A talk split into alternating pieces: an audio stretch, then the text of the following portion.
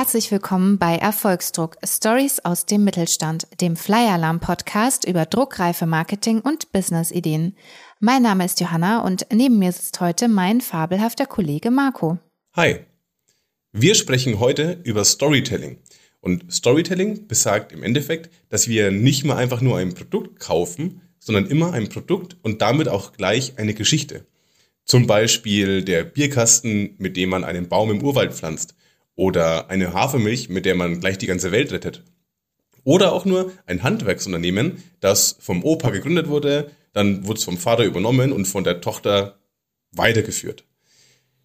Stories und Geschichten, die darum gesponnen werden um ein Produkt, haben nämlich das Ziel, Emotionen zu transportieren.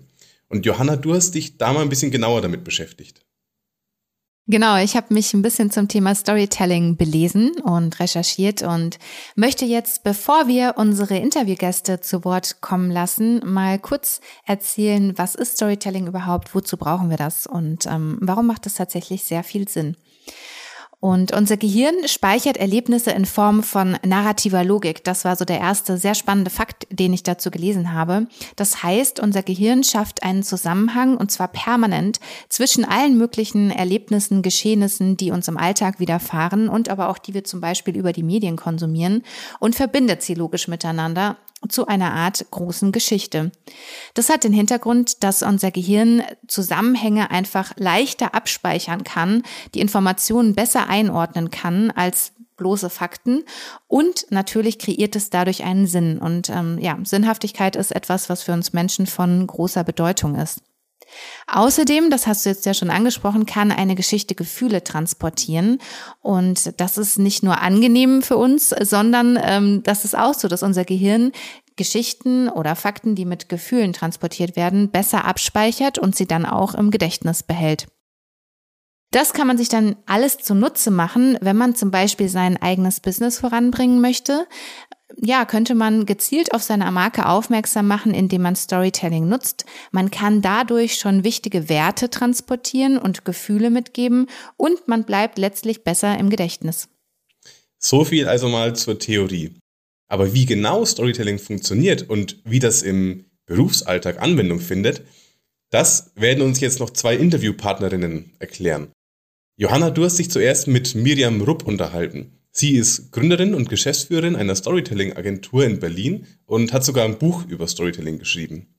Sie erklärt in ihrem Buch, wie man eine gute Geschichte entwickelt und was eine gute Geschichte ausmacht, selbst wenn man vielleicht nicht offensichtlich eine Story zu erzählen hat. Und ihre Kernthemen dabei sind, dass eine gute Geschichte immer authentisch sein muss und dass es schon ein paar Fettnäpfchen gibt, die man vermeiden kann. Jetzt aber viel Spaß mit dem Interview zwischen der Johanna und Miriam Rupp. Warum ist Storytelling im Marketing überhaupt so wichtig oder warum, warum sollten wir jetzt im Marketing Geschichten erzählen? Ähm, also das ist natürlich eine, auch eine, eine, eine Auffassungsfrage, ob man das muss oder möchte. Also das ist jetzt nicht groß überraschend, dass ich, dass ich dazu definitiv äh, plädieren würde. Ja. Ähm, und warum? Ähm, weil es eben darum geht oder weil es auch gar nicht mehr anders geht, als äh, mit, wenn man jetzt überlegt, dass was ist die Alternative? Rein rational die Fakten aufzuzählen und die Argumente darzulegen und so möchte ich jemanden davon quasi überzeugen, Fan von meiner Marke zu werden. So geht das halt nicht. Ich werde ja nur Fan, wenn ich quasi auch mitfiebere, wenn ich Begeisterung empfinde, wenn meine Emotionen auch angesprochen werden. Und das geht genauso bei ähm, Lifestyle-Marken, genauso wie es auch bei ähm, B2B Unternehmen geht. Also das ist einfach so ein Zeitgeist auf der einen Seite, auch was ähm, die ganze Social-Media-Kommunikation per se auch so dafür geöffnet hat. Und ähm, genau, egal um welches Produkt es geht, es geht darum, die Augen zu öffnen, auch neue Erkenntnisse ans Publikum zu geben, Gefühle anzusprechen, Werte anzusprechen und mhm. generell ähm, auch zu lernen, nicht nur über sich als Unternehmen und über die eigenen Produkte zu sprechen, sondern eigentlich in die Stories der Zielgruppe einzutauchen. Ja, ja.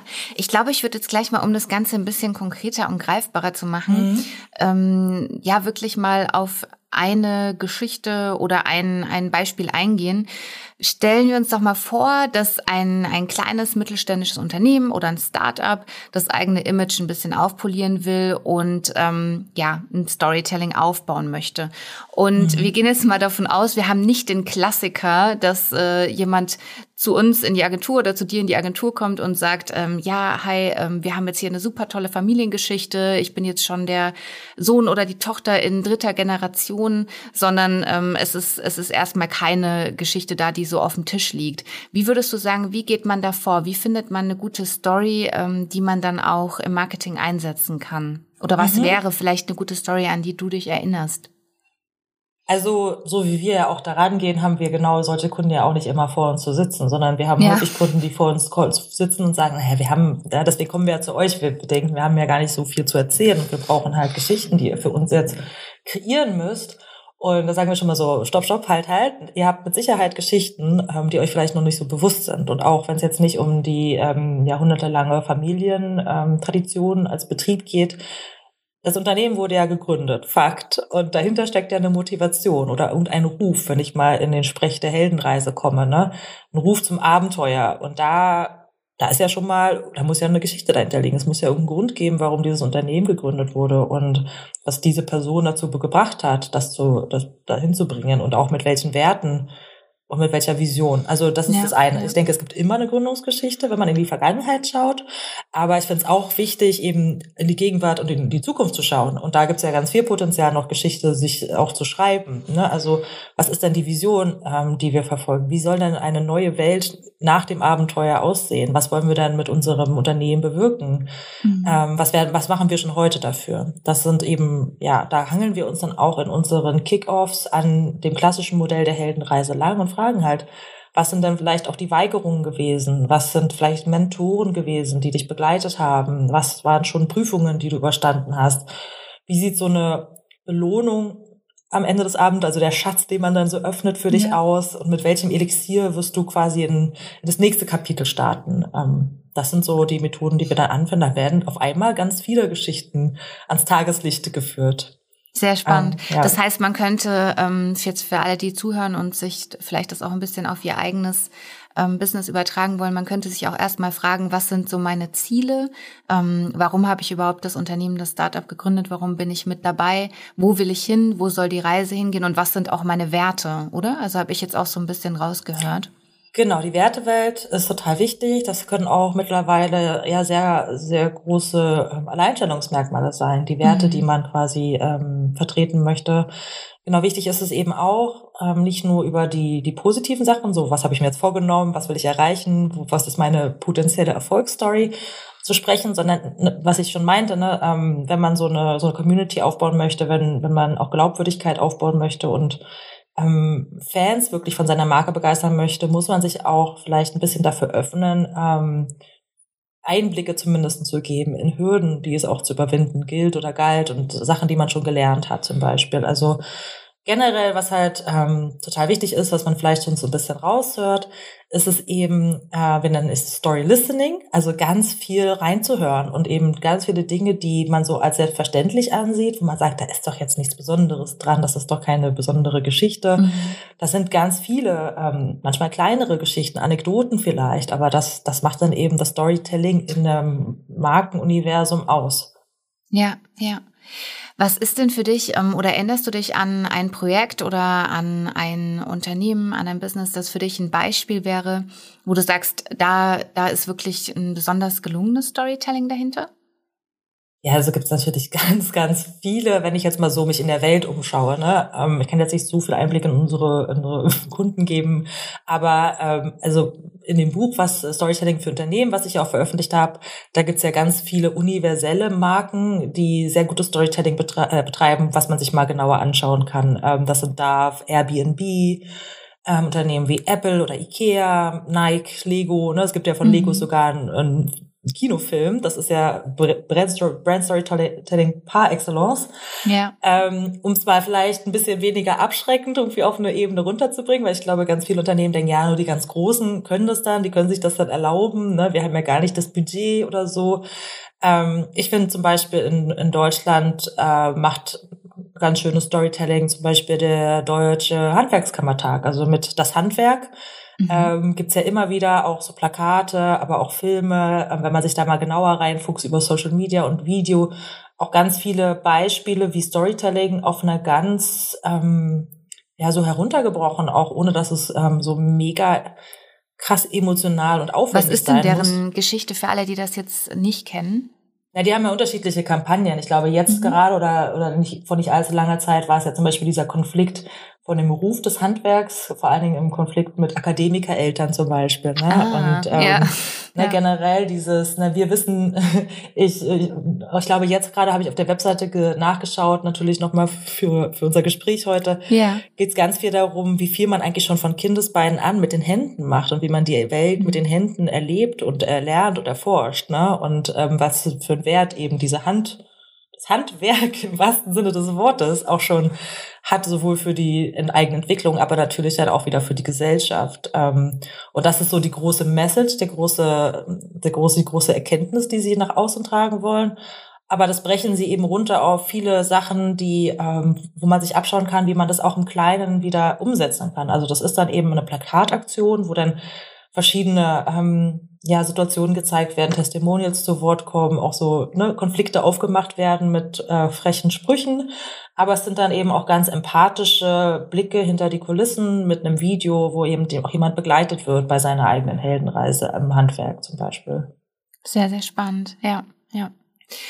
Ähm es ist ja zurzeit so, du hast es selber schon angesprochen, dass ähm, alle möglichen Marken mit äh, große und kleine mit Storytelling arbeiten. Und ich finde auch, dass man als Konsument, als Konsumentin schon so den Eindruck bekommt, man geht in den Supermarkt, äh, schlendert so durch die durch die Regalreihen und ähm, jedes Produkt oder ja sehr viele Produkte, die man in die Hand nimmt, erzählen schon direkt eine Geschichte ähm, zum Beispiel die Zahnpasta, mit der man gleichzeitig dann ähm, Bäume retten darf für den Klimaschutz.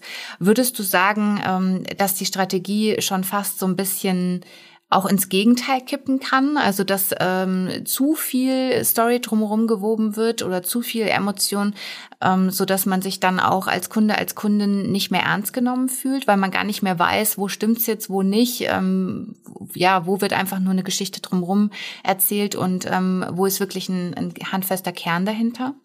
Mhm. Also ähm ich glaube, ich kann dein Argument schon nachvollziehen, dass man sagt, man wird natürlich auch davon, von diesen ganzen Stories ein bisschen überladen. Und dann ist dann auch wieder die Herausforderung, überhaupt herauszustechen, ne? wenn dann jeder, jede Marke ähm, bei jedem Produkt in jeder Möglichkeit eine, eine Story dahinter verpackt. Ähm, ich, ich glaube, es ist dann natürlich auch eine Frage des, des Wies, also wie man eben auch über Inhalte eher, statt das jetzt irgendwie immer auf dem Produkt oder so auch zu haben, ne? Ähm, da quasi Content kreiert, der, der sich auch abhebt. Ähm, natürlich muss es glaubwürdig sein. Da gibt's ja natürlich auch ganz viel ähm, Kontrolle von der Gesellschaft. Ne? Wenn mhm. man kann auch nicht irgendwas behaupten und uns irgendeine Story erzählen, nur um irgendwie die Emotion zu machen. Also ich glaube, da gibt's ganz viele Kontrollmechanismen über die sozialen Medien schon, dass wenn sowas ähm, äh, wenn da das Gegenteil bewiesen wird, dann gibt's halt den Shitstorm. Also ich glaube, das trauen sich Marken auch Gott sei Dank jetzt nicht unbedingt so, so stark. Natürlich gibt's Greenwashing und solche Sachen, aber ich glaube, ähm, was man halt sieht, das also sieht man ja auch am Zeitgeist, es gibt gewisse Werte, die natürlich auch sehr stark von vielen Marken vertreten werden. Da haben wir natürlich Nachhaltigkeit, Diversität zum Beispiel. Und mhm. das, diese Werte sind ja nicht ausgedacht, ne, sondern die haben halt höchste gesellschaftliche Relevanz und Dringlichkeit und ähm, sind Teil eines Diskurses. Und ich finde es nicht ähm, äh, verurteilen, dass sich Marken auch in diesen Diskurs einbringen, solange es irgendwie ja glaubwürdig natürlich auch ist und nicht nur irgendwie opportunistisch. Ja, also das ja. muss man halt dann auch durchziehen. Ne? Also ich finde da ein schönes Beispiel, äh, das natürlich auch ähm, auf einer globalen Ebene wieder ist Patagonia. Ähm, mhm. diese, diese Marke für Outdoor-Wear und Zubehör und so weiter. Ne? Also da wurde ja erst vor einigen Wochen ähm, quasi die ganze Gesellschaft, äh, die ganze, das ganze Unternehmen in die Hand der Gesellschaft gelegt und ähm, einem äh, ja, emotionalen Statement, ne, die er, das unser einziger Aktionär, wirklich auch ähm, da, da folgen den Worten eben Taten. Und das finde ich, ja, also es gibt nichts Glaubwürdigeres, als sozusagen alle Anteile am eigenen Unternehmen abzugeben und in die Hände von Non-Profits zu legen, die dafür da sind, irgendwie die, äh, gegen den Klimawandel zu kämpfen. Und die haben aber schon ja. vorher, bevor dieser großen Aktion, schon über Jahre und ja, ich glaube, Jahrzehnte mittlerweile, immer auch so ähm, Geschichten erzählt, also die ganz, die Werte waren schon so ganz klarer Nordstern. Also die waren halt immer dafür, ähm, Sachen mehrmals zu verwenden, nicht diese Wegwerfkultur zu haben, dieses ähm, Fast Shopping und so weiter, sondern die haben Kampagnen gehabt, die hießen dann Worn Wear, also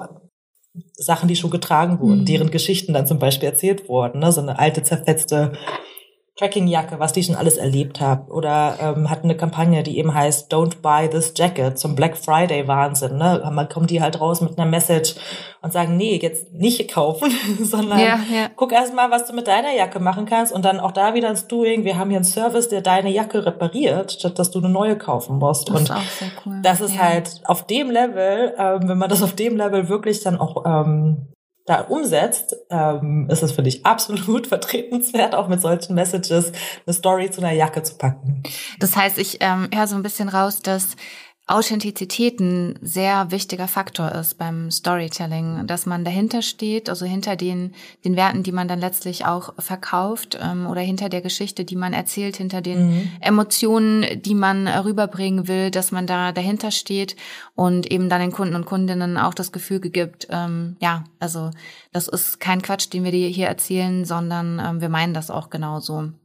Genau, und auch dazu gesagt, weil das vielleicht auch manchmal so abschreckend klingt für alle UnternehmerInnen, die jetzt sagen, aber mein Produkt rettet halt nicht die Welt und ich kann jetzt nicht meine, oder ich möchte nicht meine mhm. Anteile abgeben. Also ich ähm, würde auch noch mal so Plädoyer dafür machen, dass man nicht mit jedem Produkt die Welt retten muss. Und vom Storytelling her gibt's auch noch so viele andere Wege. Ne? Man kann mit Humor punkten und auffallen, man kann mit Empathie auch die Geschichten der eigentlichen Zielgruppe erzählt. Es geht ja auch dann beim Storytelling darum, es geht ja nicht immer nur um uns als Unternehmen und unsere Story und was wir damit bewegen wollen, sondern es geht ja um euch, das Publikum. Wir wollen ja auch äh, euch eure Geschichten erzählen und ne? ähm, dann ein zweiter Fehler, ähm, der auch häufig kommt, das hatte ich schon ein bisschen angedeutet, ne, dass man die Zielgruppe eigentlich nicht wirklich in den Mittelpunkt steckt, dass man dann doch, auch wenn man Stories findet und erzählen möchte, doch immer nur wir, wir, wir, ich, ich, ich als Unternehmen erzähle und gar nicht äh, die eigentliche, das eigentliche Publikum vielleicht auch als, als Protagonisten in den Mittelpunkt stellt. Mhm. Und da damit einhergehend vielleicht dann auch manchmal noch immer zu wenig zuhört, also zu viel ne, die eigenen, auf den eigenen Geschichten ähm, rumreitet, statt eben reinzuhören in die Zielgruppe oder auch wenn es um Employer Branding geht, reinzuhören ins Unternehmen, in die Mitarbeitenden. Ähm, ja, vielleicht kann man da, oder fällt mir gerade ein, den Bogen nochmal zurück zu dem Handwerk spinnen, was du am Anfang erzählt hast. Das ähm, würde mir jetzt so dazu einfallen, dass man eben nicht ähm, nur sich selbst als Unternehmen hinstellt und sagt, hey, das und das machen wir ganz, ganz toll und übrigens weißt du schon, dass wir hier und da für Nachhaltigkeit sorgen, sondern ähm, bei dem Handwerk wäre das ja so ein klassisches in die Zielgruppe hineindenken, wenn ich es jetzt richtig verstanden habe, ja. ähm, dass man da guckt, ähm, okay, was, was brauchen denn die jungen Auszubildenden und ähm, wovon träumen die, wo wollen die hin und ähm, was können wir denen damit bieten, oder? Das wäre mhm. so ein bisschen in die Richtung genau. vielleicht gedacht, ja. Ja. ja, absolut. Also da kann man sich schon ein paar Inspirationen holen. Und als letzten Punkt, natürlich auch so ein bisschen, ne, muss ich mir auch auf die eigene Finger ja. klopfen in einem Podcast, wo man jetzt so viel erklärt und erklärt und erklärt, ist auch mal, man kann auch übererklären. Also ich glaube, mhm. das ist auch immer noch so ein Fehler, dass man ganz viel auf einmal kommunizieren möchte und auch alles mit, gerade wenn man irgendwie vielleicht auch ein bisschen um die Ecke denkt, das gleich mit erklären möchte. Mhm. Und ich finde, das wirkt ähm, ganz anders und viel ähm, effektiver, wenn man auch mal Lücken lässt äh, fürs Publikum mitzudenken. Mhm. Auch mal, ne, das so Hook, äh, habe ich ja schon erwähnt, also einfach auch irgendwie so eine Überraschung schafft, ähm, Lücken lässt, die das Publikum dann für sich selbst beantworten kann oder möchte und dadurch eben noch tiefer eintaucht und eben nicht alles, nicht so viel auf einmal zu erzählen und nicht über zu erklären. Also manchmal auch so ein Faktor, ähm, den man häufig beobachtet, gerade wenn eben auch Unternehmen auf vielen Informationen oder zum Beispiel Daten sitzen und dann wollen sie alles in einer Studie mit 40 Seiten irgendwie publizieren und selbst wenn es dann mit Stories verknüpft ist oder so, hilft dann manchmal vielleicht sich eher einen spannenden Outlier, eine spannende Ausnahme mhm. rauszusuchen, die viel interessanter ist als jetzt der ganz große Überblick über 100 Daten so. Ja, ja, ja, ein sehr guter Aspekt. Gibt's denn zum Abschluss des Gesprächs, ähm, was ich sehr, sehr spannend finde, also ich habe auch für mich tatsächlich noch mal einiges mitgenommen, gibt's noch irgendwas, was du sagst, so das möchte ich noch loswerden oder das wäre mir noch wichtig zu sagen? Mm, nee, also ich finde, ich habe ähm, schon vieles, was ich auch so meinen Kunden oder auf unserem Blog und, und so immer immer versuche irgendwie rüberzubringen, ähm, gesagt. Ne? Also ich denke, jeder hat Geschichten zu erzählen, jedes Unternehmen hat welche zu erzählen und ähm, auch wenn man denkt, das ist halt doch alles schon gesagt worden, das haben wir doch alles schon von anderen Unternehmen gehört, es gibt immer wieder genauso wie es immer wieder neue Songs und neue Filme und neue Bücher gibt, auch immer wieder auch aus Unternehmen heraus Neues zu erzählen. Ja.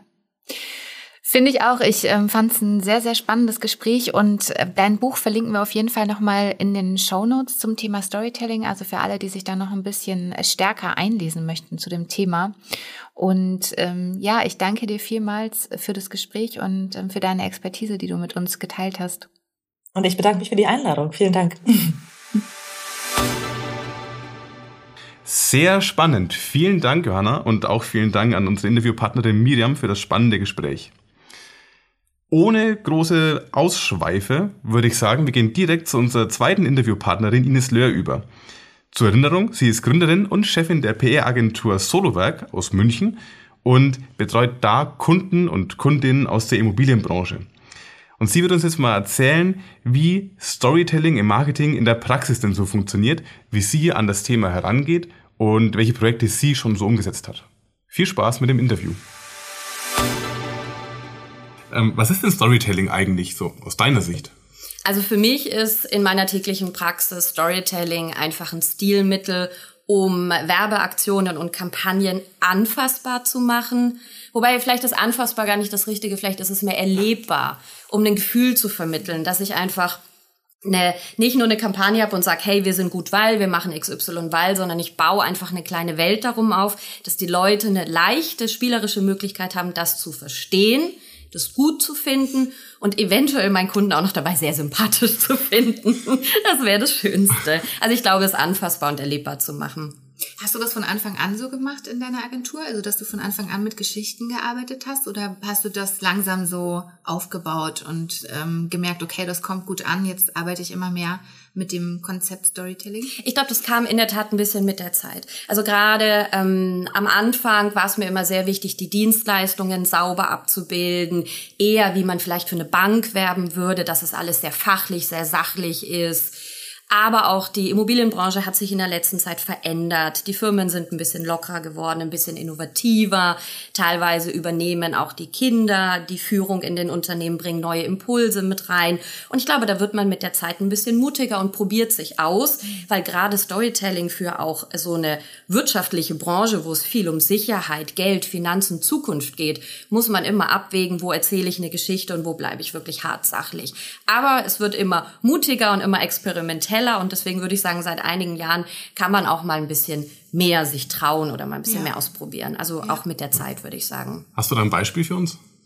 Mm, ich glaube, was ein gutes Beispiel ist, dass ähm, die Unternehmen mit der Zeit gelernt haben, gerade wenn so Unternehmensnachfolge antritt, auch ein bisschen über ihre Familiengeschichte zu erzählen. Das hat man vor, vor, vor 15 Jahren nicht gemacht. Da hat man nicht angefangen, den Sohn vorzustellen, die Tochter, zu erzählen, was die studiert haben, aus welchem Grund die jetzt in die Firma mit einsteigen. Weil es früher auch ganz normal war. Ne? Es war ganz normal, da hat keiner drüber geredet. Und heutzutage wird da einfach mehr Geschichte draus gemacht. Oder warum der Opa damals welche Grundstücke gekauft hat, wie sich das ergeben hat. Also ich glaube, es wird mehr darüber erzählt. Und das ist momentan ein sehr schönes Stilmittel, um auch der Firma an sich Charakter und Ecken und Kanten zu geben. Also gerade so diese Nachfolgethemen. Du hast ja auch mal erwähnt, dass äh, Gründungsgeschichten immer konstant sich Beliebtheit erfreuen. Ja, das Gefühl warum, habe ich. Warum glaubst du, ist das so? Also, dass man irgendwie, ich merke, also ich merke das auch so, wenn, wenn ich irgendwie das Gefühl habe, ähm, gerade in Berlin, da gibt's ja so viele kleinere Lädchen und die machen ihre Sachen selber und da ja. gibt's noch eine Geschichte dahinter. Und ähm, warum, warum kommt das so gut an? Was glaubst du? Ich kann mir schon vorstellen, dass es auch mit dem Thema anfassbar, man taucht in eine Familiengeschichte ein bisschen mit ein, man hat das Gefühl, man kennt da so ein bisschen die Entwicklung, man ist ein bisschen Teil davon, vielleicht fühlt man sich einfach näher und hat dadurch mehr Vertrauen. Ich glaube, dass das vielleicht auch was ist, wenn ich das Gefühl habe, eine Firma öffnet sich dem Kunden gegenüber, lässt jemand ein bisschen tiefer reinschauen, dass der auch eine, wie soll ich sagen, es klingt nahbarer. jetzt ein bisschen komisch, nahbarer mhm. ist, irgendwie eine gute Absicht verfolgt. Ich habe da prinzipiell einfach, ich persönlich persönlich auch mehr Vertrauen. Vielleicht ist das auch ein Punkt, der da, der da ein bisschen mit reinspielt. Ja, ja. Jetzt hat aber ja nicht jede, jedes Unternehmen hat ja eine gigantische Gründungsgeschichte, die man erzählen könnte. Wie findest du denn Geschichten bei Unternehmen? Ja, schade eigentlich, ne, dass es nicht immer die geilen Stories gibt. Also ähm, ich finde, was ich schade finde, ist, sie erfinden zu müssen. Das heißt, sich eine ausdenken zu müssen, nur damit eine da ist. Aber es ist schon so, dass bei vielen eine Geschichte da ist, die sie nicht sofort sehen. Also ich finde den Weg eigentlich total spannend oder wenn ich neue Kunden habe, erstmal ausführlich mit denen zu telefonieren oder mich zu treffen. Im Endeffekt wirklich auch, wie wir jetzt eine Art Interview zu führen. Wo kommst du her? Wo, wo willst du hin? Was hast du die letzten Jahre gemacht? Aus welcher Richtung kommst du? Man erfährt da die spannendsten Sachen. Und ich glaube, es kommt irgendwann der Punkt, wo das Gegenüber irgendwas erzählt und es macht Klick und man denkt sich, okay, das ist ja. es, das müssen wir machen. Und ob das jetzt äh, familiär ist, ob das ähm, eine Leidenschaft ist, die jemand mitbringt, keine Ahnung, ob er super kochen kann und mit Zutaten umgehen kann und man macht dieses, man macht so ein Thema irgendwie und setzt das ins Marketing. Ja, hast du ein Beispiel gerade parat, was man da anderes finden kann oder was du schon mal gefunden hast? Ja, ich habe witzigerweise vor einiger Zeit einen sehr jungen, sehr innovativen Makler gehabt, der unglaubliche Power hatte. Der hatte unfassbare Energie. Und den haben wir dann als den Supermakler verpackt. Und er hat wirklich so ein bisschen so, sowieso Superheldenflyer bekommen. Also ein bisschen im Comic-Stil. Er hat sehr coole Fotos gemacht, die waren echt hochwertig und cool. Mhm. Wir haben dem Makler Superpower zugeordnet, verschiedene, und haben daraus einzelne Kampagnen gemacht. Aber immer quasi mit Bezug zu der Dienstleistung, die er täglich erbringt. Also es war jetzt nicht so, hey, ich habe die Superpower, ich kann fliegen, sondern ich habe die Superpower, weil ich geil fotografieren kann. XY. Also wirklich sehr konkret. Und das hat echt Spaß gemacht, aber es hat zum Typen auch gepasst. Also, das war absolut hervorragend irgendwie. Passt auch nicht auf jeden, würde ich sagen. Ja, ja.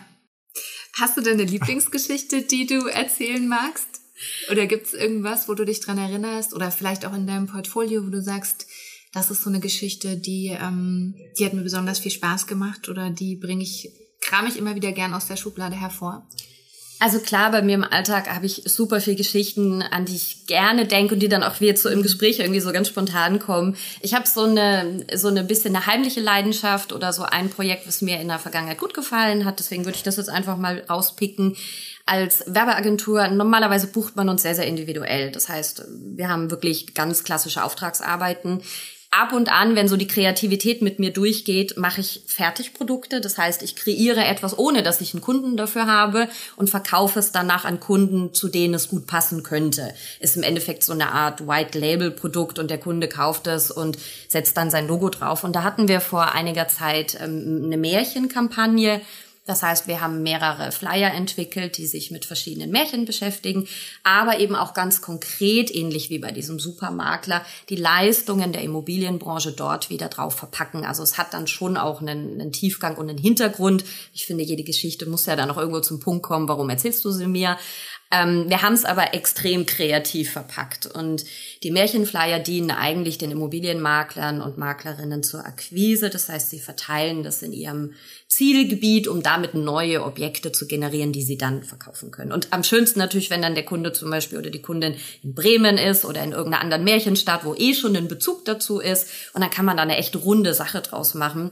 Und viele Makler und Maklerinnen, die das genutzt haben, haben dann auch zu Weihnachten Märchenbücher verschenkt und vorgelesen und so und daraus dann wirklich auch eine kleine, ja, so eine Art Jahreskonzept und so ein bisschen eine, ja, so eine Jahreskampagne draus gemacht. Die Flyer habe ich mir gerade parallel angeschaut und mhm. die sind wirklich, also sehr hübsch. Danke. Äh, wir verlinken die natürlich hier auch in den Show Notes cool. ähm, und dann kann man sich auch mal angucken. Schön, ja. Lohnt sich.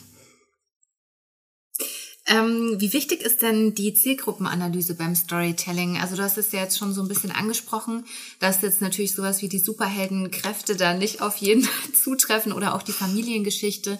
Mm, wie, wie gehst du da vor? Also machst du da gemeinsam mit deinem Kunden, mit deiner Kundin da eine Zielgruppenanalyse oder wie, wie geht ihr da vor? Mm, also in meinem speziellen Fall, dadurch, dass wir mehr auch in der Dienst- oder im, im Dienstleistungssektor unterwegs sind, machen wir jetzt nicht für spezielle Stories wirklich Zielgruppenanalysen, weil wir sie vorher mit dem Kunden definieren.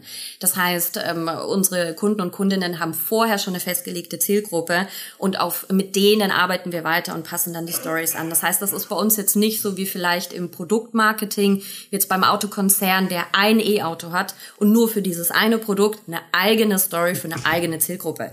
Das ist bei uns ein bisschen anders, weil die Dienstleistung immer relativ ähnlich gefächert ist. Insofern ist Zielgruppe für uns ein super wichtiges Thema, aber eher an der Basis, was jetzt quasi die Strategie und Ausrichtung des Unternehmens äh, angeht und nicht unbedingt jetzt auf die einzelne Story, weil ich muss eigentlich mit meiner Story alle erwischen. Ja, ja. Und wenn du jetzt dann die Zielgruppe hast von, von deinen Kundinnen ja. und Kunden und du hast identifiziert, was braucht der oder die jetzt für eine Story? Ja. Wie fängst du dann an, die Geschichte zu erzählen?